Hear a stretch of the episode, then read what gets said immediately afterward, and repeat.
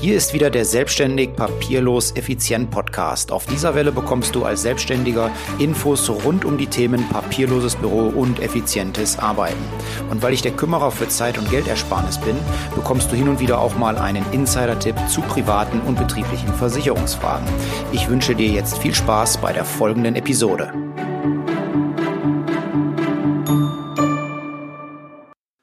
Hallo, herzlich willkommen zu Teil 2 ähm, der Podcast-Folge Versicherungsschutz äh, für Selbstständige.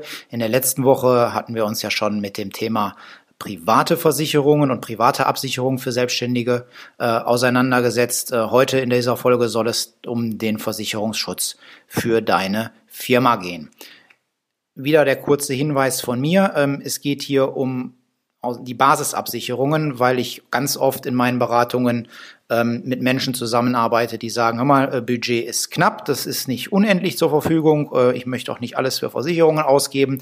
Sag mir bitte, was ich mindestens machen muss, ja, was ich mindestens brauche, um vernünftig abgesichert zu sein. In der letzten Woche hatten wir uns da schon, wie gesagt, ähm, die private Seite angeguckt. Heute soll es um deine Firma gehen. Ja, bevor wir loslegen, du kennst es ähm, schon, der Werbeblock. Ähm, ich bin Versicherungsmakler und helfe Selbstständigen Zeit und Geld zu sparen, indem ich mich wie ein guter Bekannter um alle betrieblichen und privaten Versicherungsfragen kümmere. Dazu passe ich deine Versicherungen an deine individuellen Anforderungen an. So kannst du sicher sein, dass du nicht zu viel Geld für deinen Versicherungsschutz ausgibst. Außerdem kümmere ich mich um den Papierkram mit den Versicherungsgesellschaften. Das erledige ich für dich dauerhaft und zuverlässig, ähm, sodass dein Zeitaufwand für diesen, ja, ich denke, lästigen und ähm, nervigen Bereich auf ein Minimum reduziert wird. Wenn du möchtest, dass ich mich A um deine Versicherung kümmere, die mal überprüfe und B auch den, Versich den Papierkram mit den Versicherungsgesellschaften für dich erledige, damit du Zeit sparst, dann melde dich einfach bei mir. Meine Kontaktdaten, die verlinke ich dir hier in den Show Notes. Ja, jetzt zum eigentlichen Inhalt dieser Folge. Versicherungsschutz für deine Firma. Was ist mindestens notwendig? Auf privater Seite hatten wir ja gesagt, ähm, eine private Haftpflichtversicherung solltest du auf jeden Fall haben. Die schützt dich vor Schadensersatzansprüchen Dritter. Das gilt genauso für deine Firma.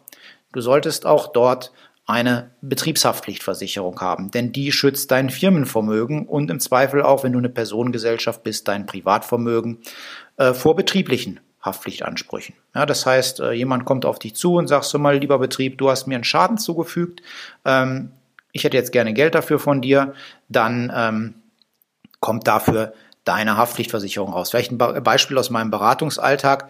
Äh, ich habe einen Mandanten, ein Bewachungsunternehmen, die hatten den Auftrag, äh, ein Lager zu bestreifen. Die sollten fünfmal in der Nacht dran vorbeifahren und gucken, ob alles in Ordnung ist. Äh, ob die Alarmanlage scharf ist, ob irgendwas auffällig ist. Das haben die auch getan. Ähm, nachweislich, da gibt es entsprechende Protokolle für, die die führen müssen, die dann auch ähm, entsprechend vor Gericht Gültigkeit haben. Und zwischen der letzten Bestreifung morgens um fünf und Dienstbeginn um sieben, wo halt die erste Person von, vom Auftraggeber ähm, das Gebäude betreten hat, ist es zu einem Einbruch gekommen. Äh, in dem Lager lagen Solarpanel, also für Solaranlagen, so, so Teile, äh, so Bauteile, die hatten einen Wert von, von 60.000 Euro. Die sind gestohlen worden und äh, ja, man nahm meinen Kunden, das Bewachungsunternehmen, entsprechend in Anspruch und sagte, du hast hier nicht ordentlich gearbeitet. Wenn du ordentlich gearbeitet hättest, wäre es zu diesem Einbruch nicht gekommen. Deswegen hätten wir jetzt gerne von dir die 60.000 Euro für die entwendeten Solarpanel. Was hätte der machen sollen, mein Kunde? Der hat seinen Job erfüllt. Sein Job war, fünfmal in der Nacht dran vorbeizufahren, zu gucken, ob alles in Ordnung ist. Das war nachweislich der Fall. Und zwischen der letzten Bestreifung und der, äh, der Frühschicht ist es zum Einbruch gekommen die Gegenseite äh, vollkommen äh, starrsinnig, äh, ist damit vor Gericht und krachend gescheitert. Das Ganze hat übrigens äh, die Haftpflichtversicherung von meinem Kunden übernommen. Ja, also die ist sofort eingestiegen, dahin haben wir den Schaden gemeldet und ähm, die haben dann alles übernommen. Das heißt, die haben einen Rechtsanwalt geschickt, äh, die haben den Schriftverkehr geführt, die sind vor Gericht gegangen, die haben die kompletten Kosten übernommen und äh, wenn das Gericht entschieden hätte, mein Kunde ist schuld, dann hätten die natürlich auch diese 60.000 Euro übernommen. Das ist die Aufgabe der Betriebshaftpflichtversicherung. Die schützt also deinen Betrieb vor Schadensersatzansprüchen infolge von Personen- und Sachschäden. Wenn du jetzt in einem beratenden Beruf tätig bist, zum Beispiel ein beratender Ingenieur, du bist Rechtsanwalt, Steuerberater oder wie ich Versicherungsmakler, ähm, dann ähm, kannst du ja nicht nur Personen- oder Sachschäden produzieren, sondern du kannst auch Vermögensschäden infolge von einer Fehlberatung produzieren. Ja, du gibst als Experte eine, eine, Empfehlung und diese Empfehlung stellt sich im Nachhinein als falsch heraus und äh, dafür wirst du in Anspruch genommen von deinem Kunden. Der sagt, hör mal, dadurch habe ich einen Schaden erlitten, mir ist Geld verloren gegangen, ich musste dafür Geld aufwenden. Ähm, dann solltest du neben der äh, klassischen Betriebshaftpflichtversicherung auch noch eine Vermögensschadenhaftpflichtversicherung haben, wenn du eben als beratender Beruf unterwegs bist. Ja, für den Fall dann eben noch zusätzlich eine Vermögensschadenhaftpflichtversicherung. So. Das ist Nummer eins gewesen. Nummer eins, Betriebshaftpflichtversicherung. Nummer zwei, was solltest du auf jeden Fall haben? Na klar, du solltest deine Sachwerte, deine Firmenwerte abgesichert haben. Das heißt, deine, dein Gebäude, sofern du denn Eigentümer des Gebäudes bist und nicht Mieter. Wenn du Mieter bist, kannst du das Gebäude außen vor lassen. Aber auf jeden Fall solltest du dein Inventar, deine Waren, deine Vorräte, deine Maschinen versichern. Was kann da passieren? Es können Brandschäden auftreten, es kann ein Wasserrohr brechen und dir die, den Betrieb unter Wasser setzen. Ähm, es kann eingebrochen werden, es kann ein Sturm kommen äh, und äh, ja, der Sturm beschädigt zum einen das Gebäude, danach regnet es rein, äh, deine Betriebshalle, äh, dein Betrieb ist nicht nutzbar, dein Inventar, äh, deine Waren, deine Vorräte, deine Maschinen werden beschädigt.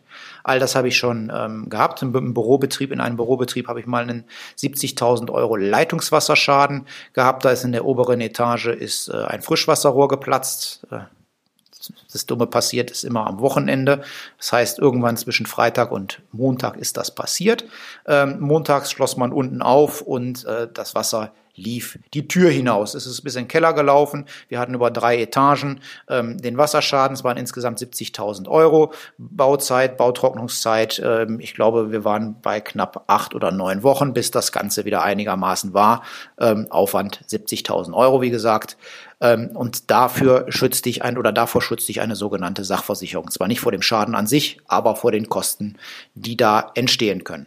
Klassischerweise ähm, versichert man die Gefahren Feuerschäden, Leitungswasser, Sturm, Hagel, Einbruch, Diebstahlschäden.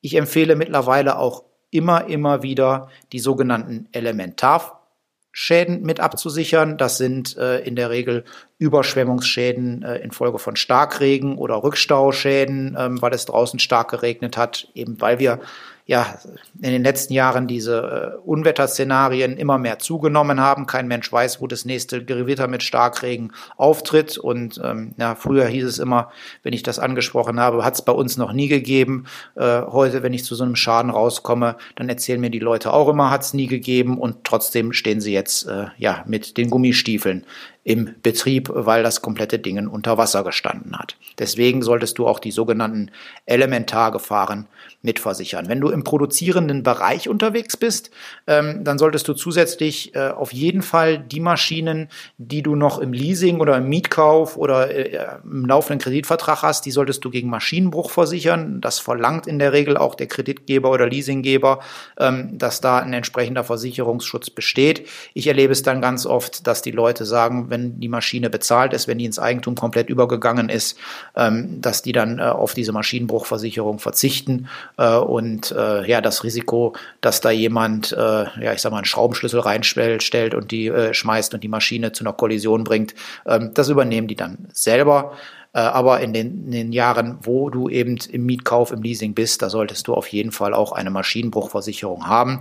Ich sage mal, die Maschinenbruchversicherung äh, ist neben der Elektronikversicherung die einzige, die auch Dummheit mitversichert. Sollte also der Schlosser, der Maschinenführer da ähm, ja, ein Werkzeug drinnen vergessen, einen, einen, Hammer und die Maschine starten und äh, ja, der Hammer, der führt dann da zu ein paar Problemen in der Maschine, dann ist auch sowas dann mitversichert. Also, Neben der Betriebshaftpflichtversicherung solltest du deine Sachwerte versichern gegen Gefahren Feuer, Leitungswasser, Sturm, Einbruch, Diebstahl und die Elementargefahren. Sachwerte sind dein Gebäude, sofern du Gebäudeeigentümer und nicht Mieter bist, und aber dein Inventar, deine Waren, deine Vorräte und deine Maschinen. Jetzt hatte ich ja gerade erzählt, ähm, man kann oder beziehungsweise es gibt äh, Schadenereignisse, die sind so heftig, Entschuldigung, dass man dass man seinen Betrieb einfach nicht mehr erstmal fortführen kann. Da muss erstmal äh, saniert und renoviert werden, wenn das äh, Ereignis eingetreten ist. Beispiel, ich hatte ja gerade von diesem Leitungswasserschaden gesprochen. Die konnten auf verschiedenen Etagen auch nicht mehr arbeiten, weil die komplett unter Wasser gestanden haben. Da ging nichts mehr. Ja, so und so kann es bei einem nach einem Brandschaden auch passieren, ähm, dass du deine Betriebshalle, deine Werkshalle oder dein Büro nicht mehr benutzen kannst. So, was passiert dann? Wer ähm, kommt für die Kosten auf? Dir geht ja Ertrag flöten, ja. Es laufen äh, Gewinne gehen dir verloren, äh, es laufen die Kosten weiter. Du kannst ja deine Leute deswegen nicht einfach vor die Tür setzen. Das heißt, Löhne, Gehälter laufen weiter, die Fixkosten kriegst du nicht von der Füße oder zum großen Teil nicht von der Füße. Und dafür, ähm, davor schützt dich und das ist dann Nummer drei, die sogenannte Ertragsausfall- oder Betriebsunterbrechungsversicherung. Die leistet, wenn ein Sachschaden eingetreten ist, infolge von Feuer, Leitungswasser, Sturm, Einbruch, Diebstahl oder auch einem Elementarschaden und du deswegen ähm, zeitweise nicht mehr produzieren kannst, nicht mehr deinen Bürobetrieb öffnen kannst, ähm, dann tritt die Ertragsausfallversicherung ein und zahlt dir die fortlaufenden Kosten, die du nicht von den Füßen kriegst, plus die entgangenen Gewinne weiter, sodass du in Ruhe aufbauen kannst und dann wieder deinen Betrieb, deinen normalen Geschäftsbetrieb starten kannst. Das war Nummer drei. Nummer vier ähm, ist eine Versicherung, die noch gar nicht so alt ist. Die ist erst in den letzten Jahren sehr wichtig geworden. Ähm, laut Allianz äh, Risk Barometer, das verlinke ich dir auch hier äh, in den, in den Show Notes. Ähm, aber mittlerweile Nummer zwei ähm, der Geschäftsrisiken in Deutschland und das ist der Schutz vor Cyberangriffen, also vor Hackerattacken, äh, vor Datenverlusten und so weiter. Schutz ist eigentlich der falsche Begriff. Äh, es schützt dich nicht davor, dass du gehackt wirst, ähm, dass dein Computer gekapert wird, äh, dass deine EDV lahmgelegt wird, aber es schützt dich vor den finanziellen Folgen davor. Ja, stell dir folgendes Beispiel vor, habe ich erlebt. Ähm, Kunde von mir ruft an und sagt, hier geht gar nichts mehr. Die wollen irgendwie 2000 Bitcoins von mir haben, äh, damit äh, die meine EDV wieder freischalten. Oh, sag ich. Alles klar, ähm, kümmere ich mich drum. Er hatte Gott sei Dank so eine Cyberversicherung.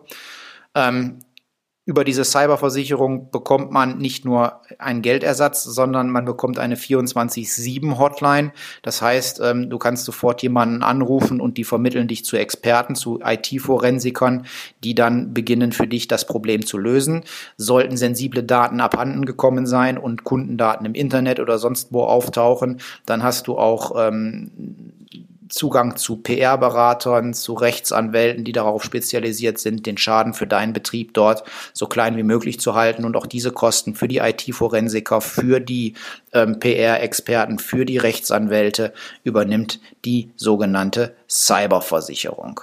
Deswegen ist das die Nummer vier heute der Basisabsicherung, weil wir immer mehr äh, digital arbeiten, immer vernetzter werden und alles auf Computerbasis läuft. Und wenn da mal jemand hackt, ähm, wenn da mal Daten abhanden kommen, dann ist das äh, heute ja ein GAU, ein größter anzunehmender Unfall.